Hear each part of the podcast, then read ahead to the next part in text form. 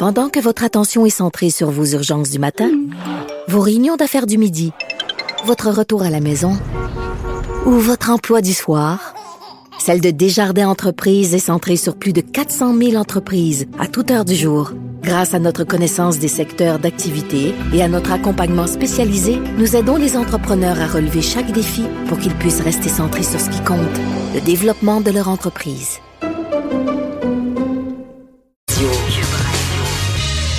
Et on continue cette euh, tournée. Chaque jour, on le fera avec des candidates et des candidats à l'élection euh, en cours. Euh, c'est sûr que ça a une saveur particulière aujourd'hui parce qu'on va faire commenter à cette candidate le face-à-face qui a eu lieu hier soir. c'est la candidate libérale dans, sortante dans Antique Cartierville, Mélanie Joly. Bonjour. Bonjour, Mario. Vous l'avez regardé, le face-à-face? Bien entendu, je l'ai regardé, je l'ai commenté juste avant. Ben, en fait, j'ai fait la, présentation pour le Parti libéral juste avant. Oui. Et puis, euh, et puis j'ai regardé ça avec beaucoup d'attention. J'imagine que vous aussi. Oui. Pour, pour en retenir quoi? Qu'est-ce que quel moment ou le, sujet sur lequel vous avez le plus aimé euh, votre chef Justin Trudeau? Parce que je présume que vous l'avez trouvé bon. Oui, oui, mais je pense qu'il a été très combatif, il a fait preuve de leadership. Mais euh, je vous dirais que le moment fort du débat a été très tôt dans le débat lorsqu'il a regardé Andrew Scheer et euh, lui a posé la question directement, vous, est-ce que vous êtes pour ou contre l'avortement? Et là, après, il a posé la question à une deuxième reprise, troisième reprise, toujours sans avoir vraiment de, réponse. Et finalement, ce matin, coup de théâtre, euh, est sorti en disant qu'il était officiellement pro-vie, position qu'il tient depuis des années, en fait, depuis le début de sa carrière politique.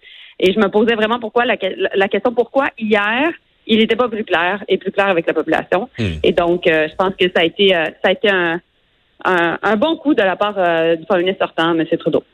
Est-ce que, Andrew Scheer, je sais que c'est un dossier qui vous, que vous avez parlé souvent, qui vous tient à cœur. Est-ce que vous prenez sa parole sur le fait que, bon, il a ses convictions personnelles, mais que il n'a pas l'intention d'aucune façon, lui comme étant premier ministre, si ça arrivait, là, de laisser rouvrir ce débat sur l'avortement? Est-ce que vous prenez sa parole là-dessus? Non, il n'est pas crédible. C'est ça qui me fatigue en tant que femme et en tant que femme qui, euh, qui est très préoccupée par le recul du droit des femmes au pays. Parce que M. Scheer a toujours été clair, a fait plusieurs déclarations en Chambre des communes sur la question, à l'effet qu'il était pro-vie, qu'il fallait réouvrir le débat, même que la façon dont il était en mesure de se hisser au, au pouvoir au sein du Parti conservateur et finalement battre Maxime Bernier a été sur la base de l'appui des groupes anti-choix. Et donc, il a, euh, il a, il est très redevable à ces groupes-là. En anglais, je dirais, il y a un IOU envers ces, ces groupes-là. Et donc, nécessairement, il y a beaucoup de, de candidats parmi ces, parmi son équipe qui, euh, eux aussi, sont anti-choix, veulent amener ce sujet-là de l'avant. Et je, je, je n'ai pas confiance dans sa capacité de euh, vraiment diriger son caucus et d'empêcher le débat. Et certainement, euh, c'est pas euh, les femmes au pays ne veulent pas réouvrir ce débat-là en grande, grande, grande majorité. Et on le sait qu'au Québec, il y a un consensus sur cette question-là. Hum. Euh, sur le face-à-face, toujours, euh, si on revient à votre chef, euh, les, attaques que j'ai senties, moi, les plus les plus mordantes, venaient de, de, de, M. Singh, qui, à répétition, je pense, une, une expression qu'on lui avait enseignée en français, mais la notion des belles paroles. Il disait Justin Trudeau a toujours les belles paroles. M. Trudeau, vous avez toujours le bon mot, les belles paroles, mais sur l'environnement, sur d'autres sujets, sur les, les, les paradis fiscaux, vos actions ne suivent pas. Est-ce que ça s'installe pas, sur l'idée que M. Trudeau, euh, euh, il y a deux discours. Là. Il y a ce qu'il dit, euh, ce qui est, ce que les gens veulent entendre, mais ce qu'il est capable de faire après. Là. Mais écoutez, on a agi énormément au niveau de l'environnement, au niveau également de la lutte contre les paradis fiscaux. M. Singh étant chef du NPD, c'est normal pour le NPD d'être vraiment en faveur de valeurs progressistes, mais en même temps d'avoir peu de moyens pour les réaliser. Alors, c'est pas qui euh, essentiellement, M. Singh n'a pas les capacités de réaliser euh, euh, son, de réaliser son plan de match. Et donc, nous, ce qu'on fait, c'est qu'on est le Parti progressiste qui est en mesure de mettre de l'avant plusieurs des valeurs progressistes. D'ailleurs, je vous donne un bon exemple, la question du droit de mourir dans la dignité. Monsieur, Monsieur Trudeau a été quand même extrêmement clair hier. Il y a un jugement de la Cour supérieure qui est sorti, dans la Cour supérieure du Québec, à l'effet, qui a été rendu à l'effet qu'il fallait élargir les critères. Il fallait faire en sorte euh, de, permettre encore plus de cas euh, de, personnes qui veulent se prévaloir de ce droit-là. Et donc, sachant qu'il y a un équilibre qui n'est pas facile à atteindre entre la, le fait de protéger les personnes les plus vulnérables et en même temps de permettre ce, droit de choisir de mourir dans la dignité, il a décidé de prendre acte du jugement et plus que ça, de dire, ben, vous savez quoi, oui, on va réviser les critères et ça va se faire dans les six prochains mois après euh, l'élection du gouvernement. Et, ça, je pense, a surpris M. Singh parce qu'il le réclamait et il a eu sa réponse lors du débat. Hmm.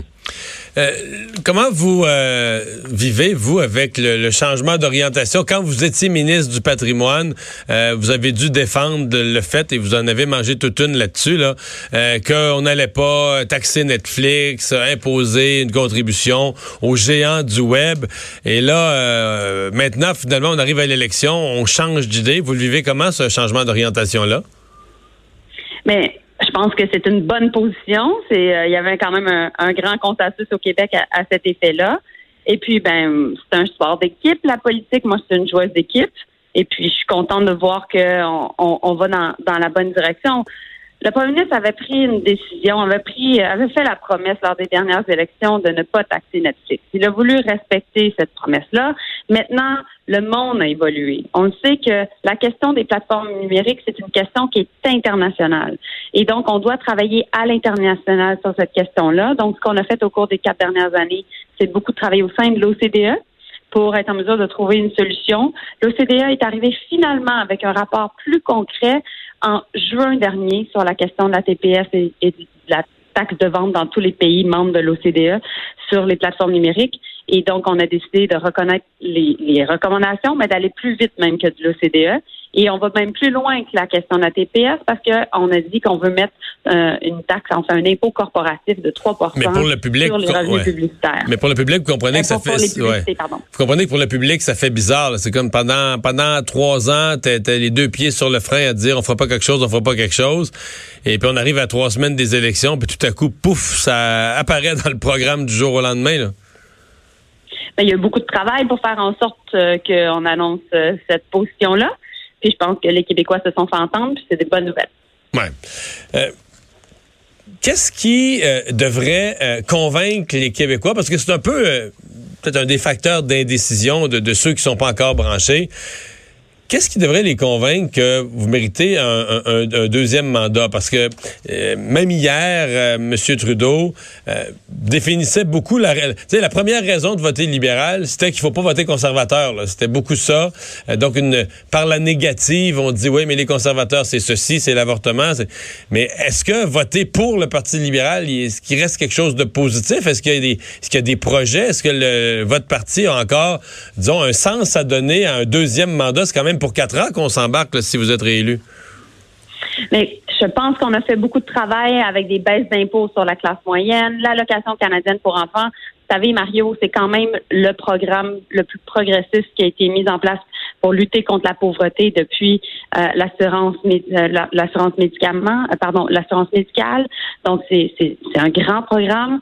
On a fait en sorte aussi de travailler beaucoup sur la protection de l'environnement et également sur toutes les questions de droits des femmes et, et droits des, des minorités sexuelles. Mais on doit faire plus, puis on doit aller de l'avant. Et donc, on a eu un premier mandat qui n'a pas été parfait, mais qui a fait en sorte aussi qu'on était capable aussi de protéger les intérêts du Canada, notamment dans la renégociation de l'ALENA. Donc, on sait que non seulement quand on a un plan, on est capable de, tenir la route, d'aller de l'avant, mais aussi de faire face à certains aléas qui font partie du fait de gouverner, comme notamment euh, la, question de la relation avec les États-Unis. Et puis, c'est pour ça que je pense qu'on a une bonne équipe, puis c'est important d'avoir des Québécois forts à Ottawa c'est pour ça que le choix est clair, soit qu'on retourne vers les années Harper des conservateurs ou on va de l'avant avec l'équipe libérale. Mélanie Jolie, bonne euh, continuité de campagne. Merci d'avoir été avec nous. Merci, au, plaisir. Et euh, j'en profite puisqu'on parlait du face-à-face, Vincent, pour euh, dire à nos auditeurs, ceux qui ne l'auraient pas, ben, ceux, qui l'ont écouté peuvent vouloir le réécouter, mais ceux qui ne l'auraient pas vu et qui veulent l'avoir en audio, parce qu'évidemment, il n'y a pas la vidéo, mais le, balado du débat est disponible sur la avec une tonne d'autres contenus, là, mais sur l'actuelle euh, élection. Ça doit être de notre application? Oui, l'application Cube Radio, ben, la, la, la, tuile, il y a une tuile vraiment élection fédérale, élection 2010, Canada 2019. Ça doit être quand même intéressant d'écouter juste l'audio. C'est révélateur souvent. Euh, la radio, ça. en fait, ça parle. En fait, tout serait intéressant. Quelqu'un qui est maniaque, maniaque de communication pourrait faire l'exercice de regarder le débat pas de son. Allez le revoir, je pense qu'il est disponible sur le site de TVA. Donc, allez le regarder pas de son. Puis après ça, écouter la balado, juste, juste le son. Puis là, comparer euh, quand tu as les deux, quand tu as juste l'audio, quand tu as juste le visuel, comment tu perçois différemment?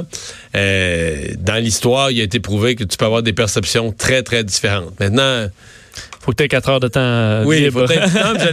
j'allais dire maintenant, dans le cas d'hier, tu sais, quelques grands exemples, Nixon, Kennedy, mais à mon avis, dans le cas d'hier, Prenons Andrew Shear pour qui ça a mal été. D'après moi, si tu le regardes à la TV, tu vois qu'il a l'air sa défensive. Si tu l'entends en radio avec la qualité de son français puis son ton Je pense pas que ça sauve beaucoup. Je pense pas que tu vas te dire ah, finalement il a été excellent. Hmm. Je, pense pas qu'il pas qu'il a gagné ni sur l'image ni sur le son. Puis je dirais l'inverse pour Yves-François Blanchette. À mon avis, si tu l'écoutes sans son, il est quand même euh, il avait l'air vraiment stable, assez confiant. Il parle un peu que c'est même, il avait l'air d'expliquer. Puis euh, je, je, suis pas sûr que dans ce cas-ci, il y aurait une si grosse différence que ça. Là. Mais peut-être, des fois, ça peut être, euh, peut être embêtant. si j'ai le temps, je vais faire l'exercice en fin de semaine.